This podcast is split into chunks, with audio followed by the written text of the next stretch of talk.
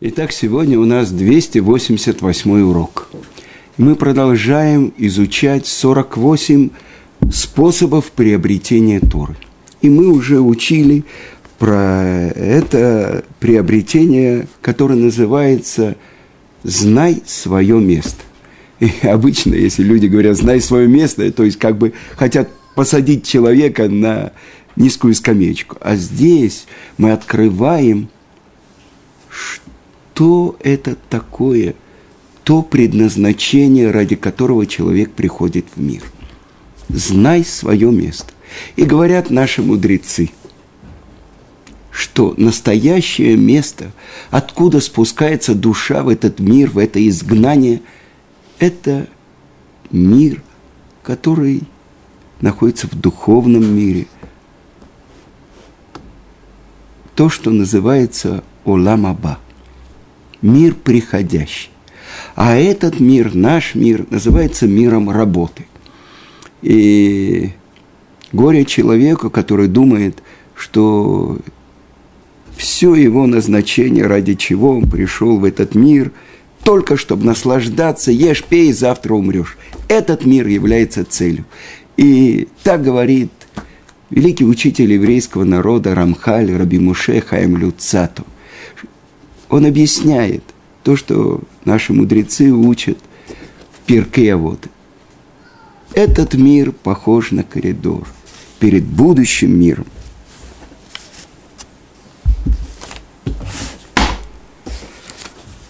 А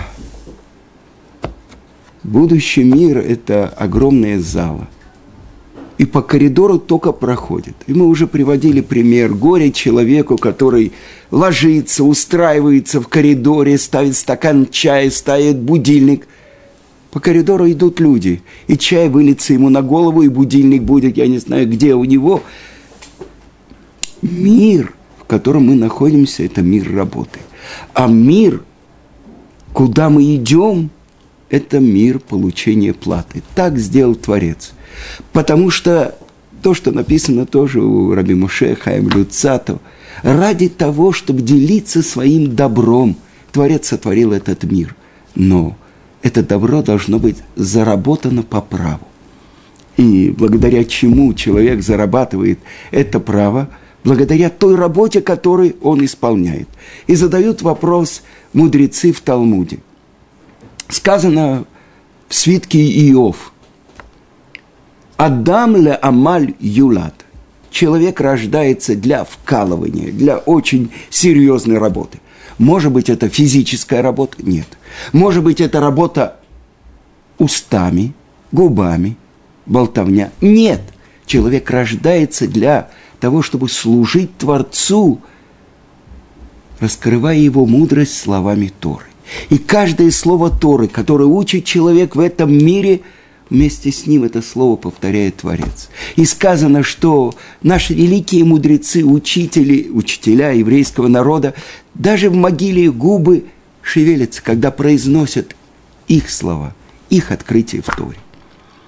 Но очень легко человеку ошибиться.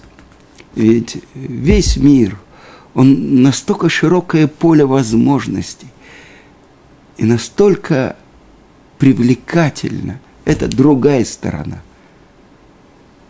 Тот, кто соблазняет человека, то, что написано в Талмуде Баба Батра, у Ецерара, у Сатан, у Малаха Мавит. Он твое дурное начало, он тот, кто сбивает тебя с пути, он ангел смерти. Сначала он прикидывается лучшим другом человека, соблазняет его – потом поднимается наверх, получает право, спускается и забирает душу. И так это выбор. И многие мудрецы, недавно я слышал историю про Хофицкайма. Может быть, это так, а может быть, нет, что рядом со своим домом он выкопал небольшую яму, небольшую траншею. И видно, когда никого не было, может быть, ночью – он шел и ложился в эту могилу. И был там какое-то время. Для того, чтобы напомнить себе про день смерти. тот, кто был защитником всего еврейского народа, тот, кто научил еврейский народ правильно говорить. Его называют Хофецкаем. Кто человек, который жаждет жизни? Закрой свои уста от зла и не говори дурного.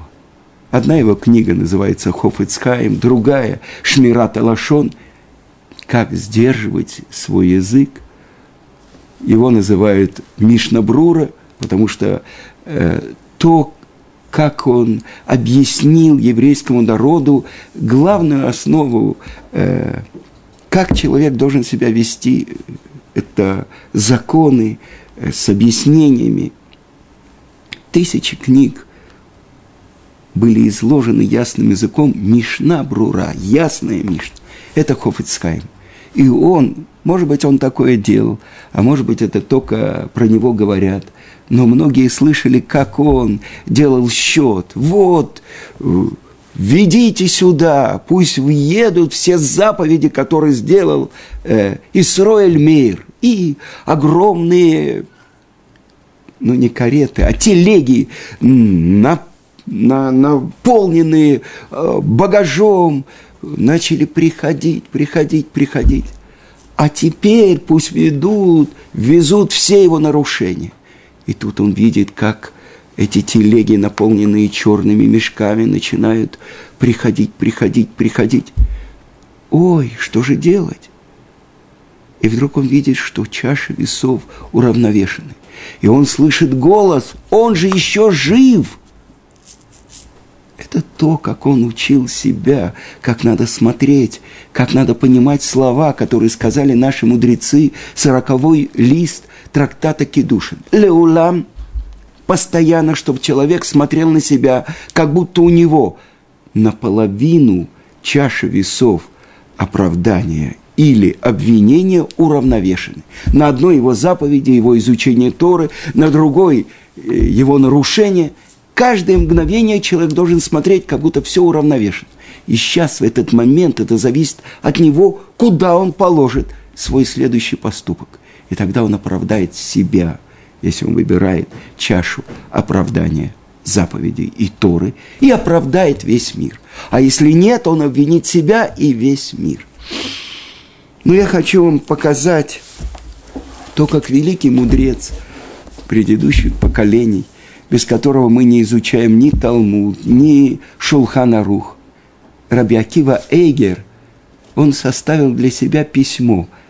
Может быть, он кому-то послал, а может, это его собственное послание. Сейчас бы на современном языке мы бы сказали, это верлибр, белый стих. Я прочитаю одну строчку, а потом постараюсь перевести.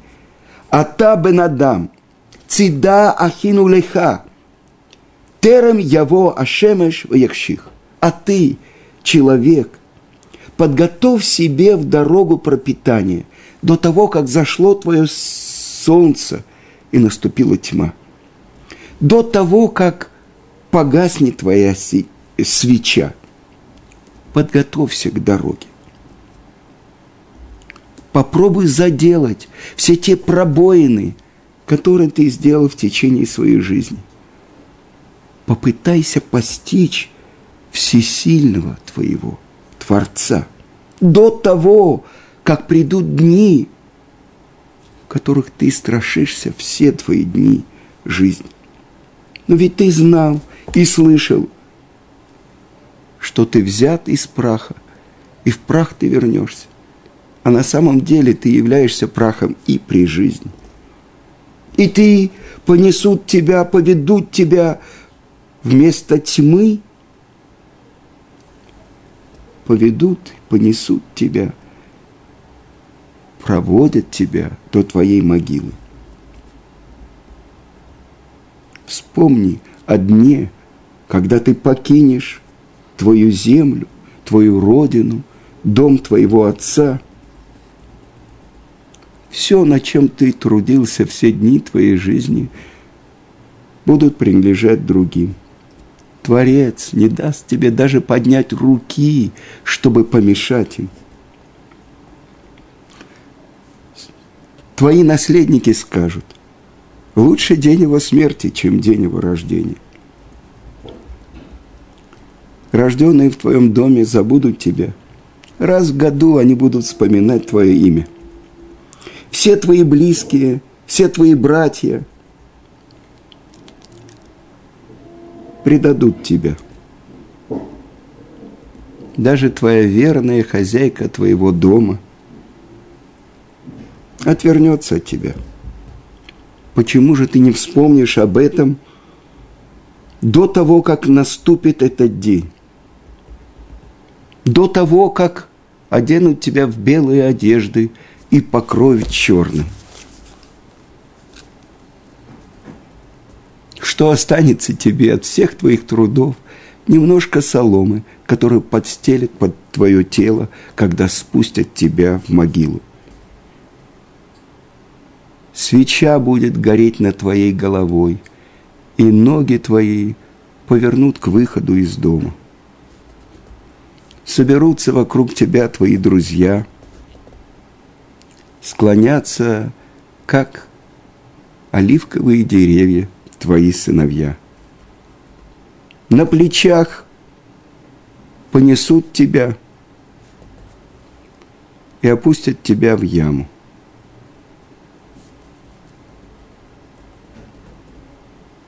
Твои губы будут закрыты, твои глаза прикрыты. Битыми черепками покроют тебя.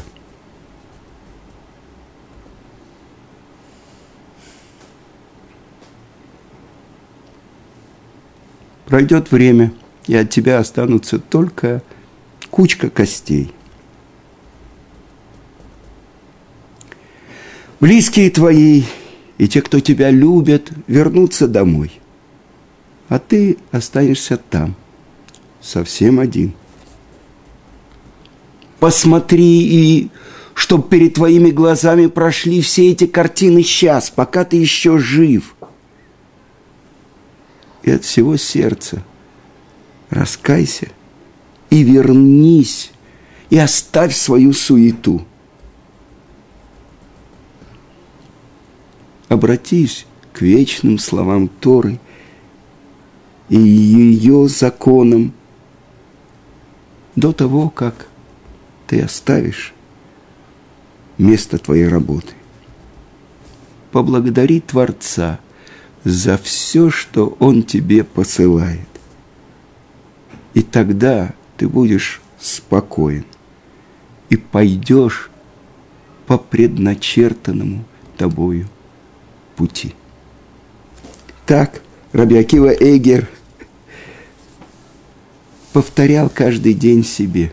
Величайший мудрец, величайший мудрец, великие главы Ишив э, пытаются понять его вопрос. И если кто-то пытается ответить на этот вопрос, другие смеются. Он не понял вопрос. Вы понимаете, величайший мудрец. Так он учит себя чтобы не ошибиться, чтобы правильно посмотреть на себя. И я хочу процитировать вам то, что пишет Равшимшин Рафаэль Гирш про выбор человека. Вы знаете, в этом году выпадает Великая Суббота на главу Ахараймут. И было после смерти двух сыновей Аарона – когда они приблизились к Творцу. И в этой главе рассказывается о служении первосвященника в самый святой день года Йома Кипурим. И особенная служба, когда берут двух козлов, одинаковых совершенно, которые выглядят одинаково, купленные за те же самые деньги, два близнеца, и приводят их в храм. И Коин – бросает жеребий, вернее, он достает двумя руками, на одном из них написано Ляшем, а на другой Лязазель. И это хороший знак для еврейского народа, когда выпадает в правую руку, попадает Ляшем. Правая рука дающая, а левая ограничивающая. Левая – это суд. Итак, что же делают с тем козлом, которого возносят во имя Творца. Это Курбан Олла, жертва всесожжения. И его режут, и кровь его брызгают в святое святых, и на золотой жертвенник, и, и кожу его, и кости, и все сжигают вне стана. А этот второй козел, на которого выпала Леазазель. Раша объясняет, Азазель – это высокая скала, пустыни, обращенная к пустыне. Другие объясняют, комментаторы объясняют, что это э, как сказано, жребий один для Бога, другой жребий для, Аше, для Азазеля. И Ибн объясняет, я приоткрою тебе тайну лишь намеком. И когда тебе исполнится 33 года, ты познаешь ее. И открывают комментаторы, что через 33 строки мы читаем – и чтобы не резали более жертв демонам. Так объясняет Рош на книгу Ваикра. То есть Азазель. Есть объясняющие, что это Азазель – это два имени двух падших ангелов – Узы и Азааля, Азаэля, которые поселились на земле, которых Творец – После их обвинений человеку спустил на землю, и они не выдержали испытания, и они были учителями всех тех, кто имели отношение к злым духам, демонам. И в Талмуде учится, что именно этот козел, козел отпущения, который отсылался к Азальзелю, он искупал грех Узы и Азаэль. А Раша объясняет, ангелы-разрушители Уза и Азазель спустились на землю в дни Намы, сестры Тувалькаина. И о них сказано, и видели сыны Бога, дочерей человеческих, как они хороши, и брали себе в жены всех, кого выбирали.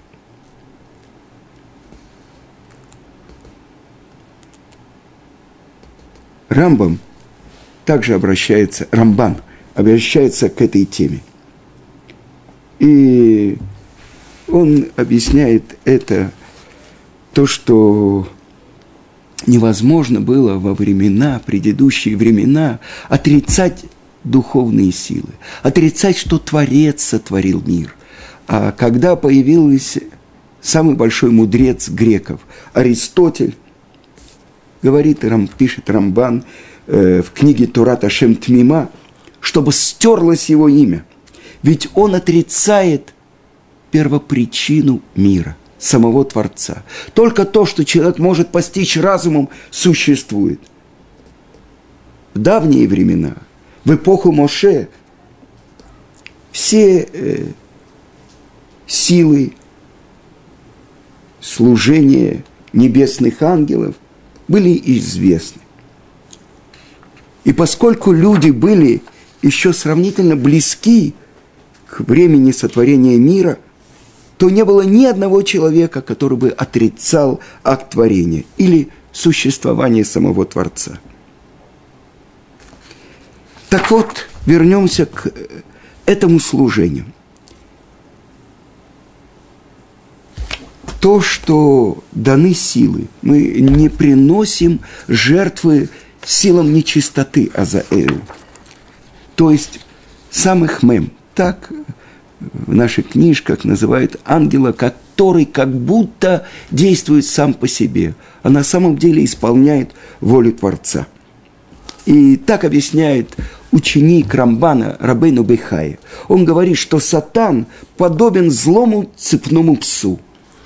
И в Йом-Кипур он не допускает, чтобы наши жертвоприношения были приняты и поднимались в высшие миры и ему бросает кусок, как псу, чтобы не укосил. И тогда жертвоприношение поднимается без препятствий.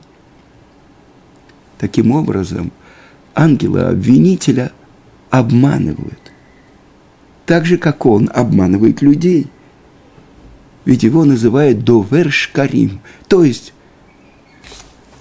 Обратите внимание, то, что по-русски мы знаем, демон, помните картину Врубеля – а на иврите есть слово «димьон» – воображение. Человек дает реальность воображению, а не реальности Потому что единственная настоящая реальность – это Творец. Но Творец скрыт в мире, а все эти воображения открыты и соблазняют человека. Так вот, что мы делаем? Он, сатан, соблазняет людей, захватывает их воображение, привлекательным делает грех, а заповеди отталкивающим. И в Йом-Кипур ему кажется, что дар приносится для него. Но на самом деле это делают только во имя служения Богу. Так объясняет Рамбан. Ведь мы исполняем волю Творца, когда приносим эту жертву Азазелю. А в святой книге Зор указывается, что так поступает не только в Йом-Кипур, но и во всякое время, когда обвинитель готов оклеветать еврейский народ. Ведь ему представлено слово. Нужно бросить ему кусок, чтобы ему было чем заняться. И тогда он оставит сыновей Израиля. Итак, я хочу показать вам, как это объясняет Рав Шимшин Рафаэль Ирш. Он говорит, эти два козла стоят. И вот выносится жребий. Один во имя Творца, а один для. И вот видит этот козел отпущения, как его товарища режут, его кровью брызжут, сжигают. А он остается цел, он жив. И вот его выводят на улицу. И вот он идет по дороге, его сопровождает важный человек, хороший день, прекрасная погода. И самый высший пик, когда его поднимают на скалу, и он смотрит сверху вниз, и он вспоминает про своего несчастного товарища, которого зарезали. Он не знает, что через мгновение, легким движением его столкнут со скалы. И он не долетит до середины скалы, когда все кости его будут раздроблены. В храме существовал обычай, что повязывали при входе в храм вокруг жертвенника красную нить. И она, когда совершалось это действие с козлом отпущения, она белела. Ведь на самом деле по природе шерсть, она белая, ее окрашивает красный цвет. И вот она возвращается к этому, к этой белизне. Еврейский народ очищается от всех своих грехов. Но вернемся, и что же объясняет Равшимшин Рафаэль Гирш? Что он говорит? Это выбор человека на самом деле служить Творцу, исполнять Его заповеди. Это как раб перед Господином. Одно из объяснений, почему мы были рабами в Египте, чтобы выйти на свободу, то есть принять власть Творца, добровольно на себя принять власть Творца. Но как это так? Меня спросили на одном уроке. Мы не рабы, рабы не мы, что это такое? Нет у тебя свободного человека, учат наши мудрецы, но только тот, кто занят второй. Так что это, свободный или раб? Вы знаете, кого называют верным рабом в самой Торе? Моше Рабейн. Эвед Нейман Караталю. Верным рабом ты его назвал. Так в молитве мы говорим про Моше Рабейну. И это выбор – надо вкалывать, надо учить Тору, надо исполнять заповеди. Я в своей жизни видел пример. Я видел своего учителя Равицка Казильбера. Каждое мгновение своей жизни он спрашивал, что в этот момент хочет от меня Творец. Он проверял себя. Альпидин по суду, что, какой, какой сейчас вывод мы делаем и он, ему не важно было, как на него посмотрят люди. Я вам рассказывал то, что меня поразило, то, что я слышал от его дочки Хавы Куперман, Рабанит Хавы Куперман, что как-то они шли с отцом, с двумя маленькими дочерьми, э, Малкой и э, Рабанит, тогда она не была Рабанит, Хава – и вдруг Равыцкак начал представлять себя, как будто он пьяный, начал качаться. Они сказали, неудобно, папа, неудобно. А он их учил этим, что надо не обращать внимания на других людей, что они про тебя подумают. В каждый момент жизни думать, что от меня хочет Творец. Это рабство и это свобода. Не дать самых мему, сатану тебя соблазнить. Воображаемый мир, эти мыльные пузыри проткнуть, потому что я здесь нахожусь, потому что меня послал Творец, чтобы я правильно выбрал. Так вот это служить Творцу. Кровь брызгается. Ставить себя в границы. Человек, который обуздывает себя, он приобретает свободу. С другой стороны, почему-то люди, которые полностью находятся в рабстве у своих инстинктов, свободные, они называются свободные. Когда с внешней стороны кажется, ну как, их жизнь привлекательна, вот они делают, что хотят, насколько они находятся в рабстве у своего тела, у своих инстинктов, у своих страстей. А мы учим Тору, чтобы побеждать себя – так говорят наши мудрецы. Рождается как дикий осленок. Что он должен сделать? Обуздать себя. Благодаря чему? Благодаря Торе и заповедям. Если он, человек вспоминает, вот сейчас я нахожусь перед Творцом, что в этот момент от меня хочет Творец? Вы знаете, вот это то, что у нас на голове. Почему-то в России это называлось ермолка. Что это значит? Ярей Малка, боящийся царя. А человек, у которого нету этого знака, он живет как хочет. На самом деле он живет на четвереньках и даже не подозревает об этом. Насколько он несчастный, настолько он в тисках своих страстей.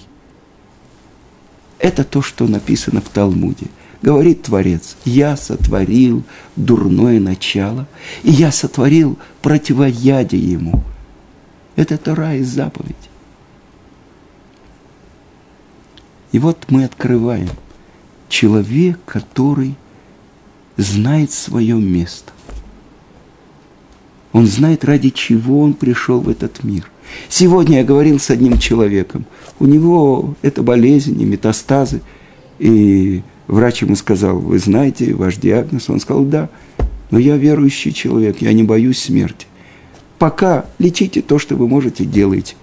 А душа человека находится в теле только по приговору Творца. Сколько он даст? День, месяц, год, 30 лет. Это только в его руках. Это то, что Раби Акива Эгер – учит нас взять с собой в дорогу пропитание. Здесь, в этом месте работать, а завтра получать плату.